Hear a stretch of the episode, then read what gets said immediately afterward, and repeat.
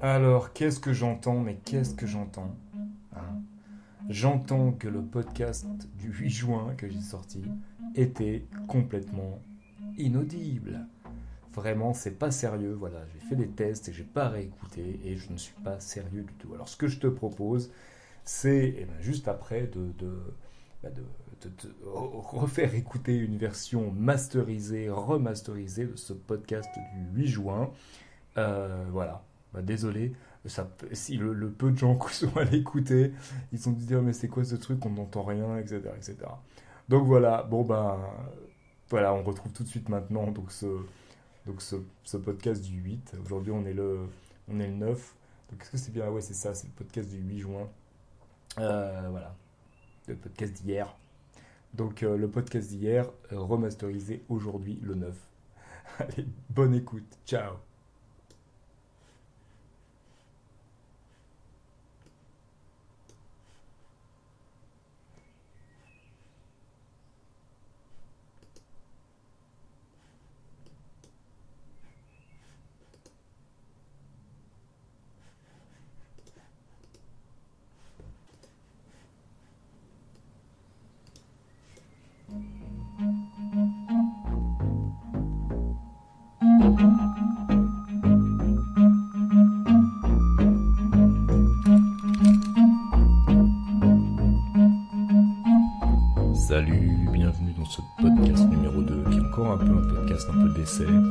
Là, tu vois, je suis, c'est pas un podcast de rue, je suis pas dans la rue, je suis pas sur mon téléphone, je suis sur mon ordinateur avec un micro euh, correct et tout ça. Et euh, et puis bon voilà, donc j'essaye, j'essaye des trucs et j'essaye un, un logiciel qui s'appelle Spreaker Studio. Spreaker Studio, c'est ça. Et donc, il me permet, voilà, de, d'envoyer des, des, d'avoir une playlist, soit de pouvoir envoyer de la musique. il faut que je la. J'ai deux, euh, deux, possibilités. Je pourrais faire des crossfades entre la musique, comme un studio de radio en fait. C'est pas mal foutu. Je peux aussi envoyer des sons débiles. Tu vois. Voilà, des trucs comme ça. Euh, donc, euh, je peux aussi carrément faire une playlist pour envoyer des morceaux. Ça c'est pas mal parce que je voudrais euh, à terme, ben, à terme euh, faire écouter des trucs aussi, euh, des artistes que j'aime bien sur sur sur ce podcast là quoi. Donc ça serait pas mal d'utiliser ça. Donc là je teste, je teste. Donc c'est possible qu'il y ait des des choses un peu des choses un peu bizarres. qui se passent. voilà, notamment il y a un auto-ducking, je crois qui marche pas terrible, mais c'est pas grave, je vais faire ça à la main. C'est pas un problème. Donc voilà, donc euh, bah, je voulais te parler de deux choses. Je, voulais vais essayer d'être court. Euh, de deux petites choses. Je voulais te parler juste de, en fait, de, comment on peut, euh, bah, comment on peut, parce que ça, on, peut être totalement paniqué par le fait de, de, perdre quelque chose de technologique en fait, et, et comment on peut s'habituer très vite à, ces choses-là. Alors le premier truc, c'est qu'en fait tout à l'heure j'ai eu une grosse grosse frayeur parce que euh, au studio en fait je travaille avec euh, un hardware qui s'appelle Machine de Native Instruments et donc c'est Machine Studio et bah, tout à l'heure euh, d'un coup comme ça, ce qui semblait être d'un coup le truc marche plus quoi. Le truc bah, ça s'allume plus, ça marche plus quoi. grosse panique, grosse grosse grosse grosse panique parce que c'est vraiment c'est vraiment le cœur de mon studio quoi. Et en fait, euh, voilà, j'avais fait une, installation entre temps et j'avais installé quelque chose qui faisait conflit. En plus, je le savais, mais toi, j'avais complètement oublié.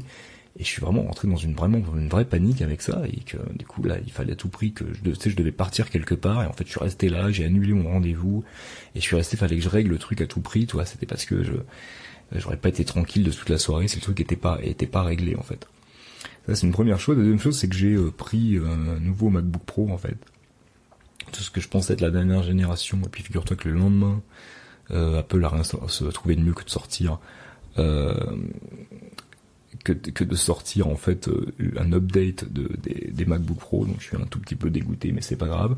Donc j'ai pris le, 13 pouces avec euh, Touch Bar. Et donc c'est de ça dont je voulais te parler vite fait. Je voulais te parler de la, de la Touch Bar parce que c'est vraiment un truc euh, qui est aussi euh, inutile qu'il est indispensable. C'est-à-dire que la touch bar, on s'en est passé, on aurait pu on pourrait continuer à s'en passer tout le temps. Mais il s'avère que voilà, au bout de quoi de trois jours que, que, que je que je m'en sers. Euh, tout à l'heure, j'ai ouvert un autre, un vieux MacBook Pro là que j'essaie de remettre en place, qui sera un, qui sera un peu un, ordinateur de qui servira un peu à tout le monde dans la famille, qui qui qui servira un peu de backup au cas où. Et ben, je la cherchais ma touch bar quoi. J'étais vraiment emmerdé de pas l'avoir. C'est vraiment très drôle. Et ouais, il s'avère que c'est un outil, euh, voilà, euh, totalement indispensable, mais, totalement inutile en même temps. Et c'est un peu ça la technologie, quoi. C'est c'est un peu ça. Alors euh, franchement, euh, moi je suis pas du genre, enfin si tu me connais, je suis pas du genre à, à crier au scandale et à lever le poing en l'air en disant pas normal, on est machin, on est euh, totalement prisonnier de la technologie, tout ça. C'est juste une constatation et de dire que on, tombe dedans, qu'on aime bien ça. Enfin moi j'aime bien ça, les gadgets, j'aime bien ça, pouvoir faire des des trucs, voilà, des trucs tu glisses le doigt dessus, enfin tout, tout, tout côté un peu. J'ai l'impression que c'est j'ai l'impression que quelque part ça fait résonner en moi un peu, un peu surtout pour les gens de ma génération, euh, euh, le côté un peu science-fiction, tu sais, c'est que là on s'approche de plus en plus de la science-fiction finalement que moi j'ai connu, quoi, tous ces trucs tactiles, tous ces trucs. Euh, euh tout, tout, de, Siri, tu parles à ton ordinateur. En on se rapproche de ça et c'est finalement c'est assez excitant et qu'on est un peu, voilà, on vit de plus en plus dans les films de science-fiction qu'on voyait quand on était gamin, quoi, ou dans les séries de science-fiction. Et, moi je trouve ça fun. Euh, sinon, je veux évidemment te parler du ukulélé, parce que tu sais que ça c'est mon truc, le ukulélé. Euh, bah, je t'en ai parlé la dernière fois au sujet de, mon petit atelier, en fait. Alors ce qui est drôle, c'est que justement, pour revenir sur cet atelier, c'est que du coup, j'ai un peu cherché ben, les, clubs qui y avait autour, s'il y avait des gens autour, un peu dans... Ce que j'avais bizarrement pas fait, c'est-à-dire que et ça, c'était une grosse, grosse, grosse erreur de ma part, c'est que j'ai pas trop. Enfin, je, savais qu'il y avait des, rencontres à Paris, qu'il y avait euh, ukulélé club à Paris, qu'il y avait une, communauté parisienne du ukulélé, mais j'ai pas cherché finalement plus loin, j'ai pas cherché vraiment en banlieue. Et là, j'ai cherché un peu, et bien j'ai découvert qu'il y avait un club à Fontenay-sous-Bois, donc vraiment tout près de chez moi. Et surtout, j'ai découvert qu'au-delà au-delà de ça, ils étaient euh, super organisés, super actifs, qu'ils faisaient plein de trucs. Et ben, je les connais pas, je trouve ça un peu nul.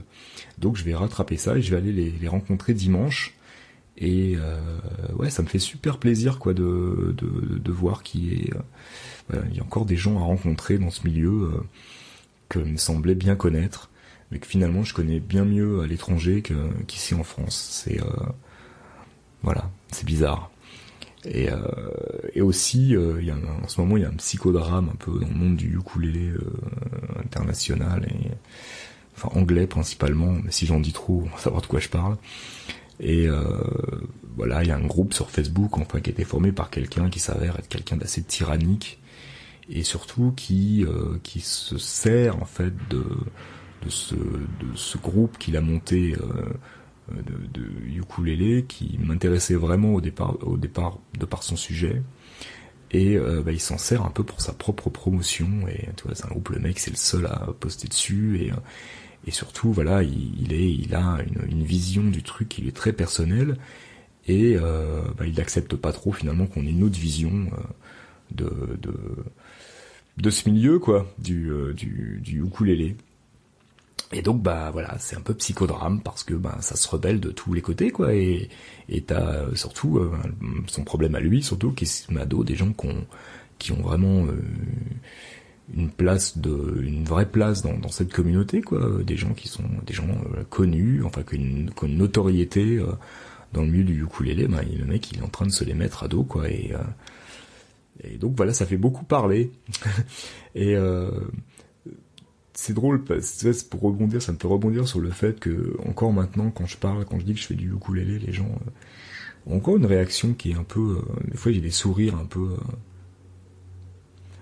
j'allais dire euh, pas condescendant mais presque on comprend pas ça pas trop ça au sérieux encore tu vois c'est encore un truc euh, ah ouais tu dis ukulélé ouais d'accord.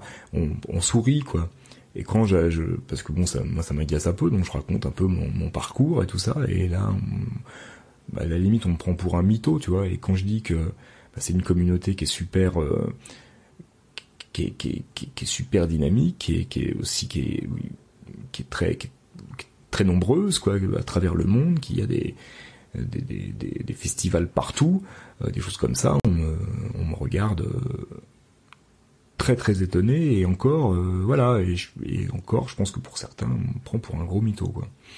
En parlant de, ça, ce matin justement j'ai commencé à lister dans un tableau Excel les, euh, tous les festivals et Ukulele Days à travers le monde parce que avec Yuk on aimerait bien, donc mon duo Yuk, on aimerait bien un peu que 2018 qui est l'année de 10 ans d'existence du groupe, on, marque le coup et qu'on tourne pas mal.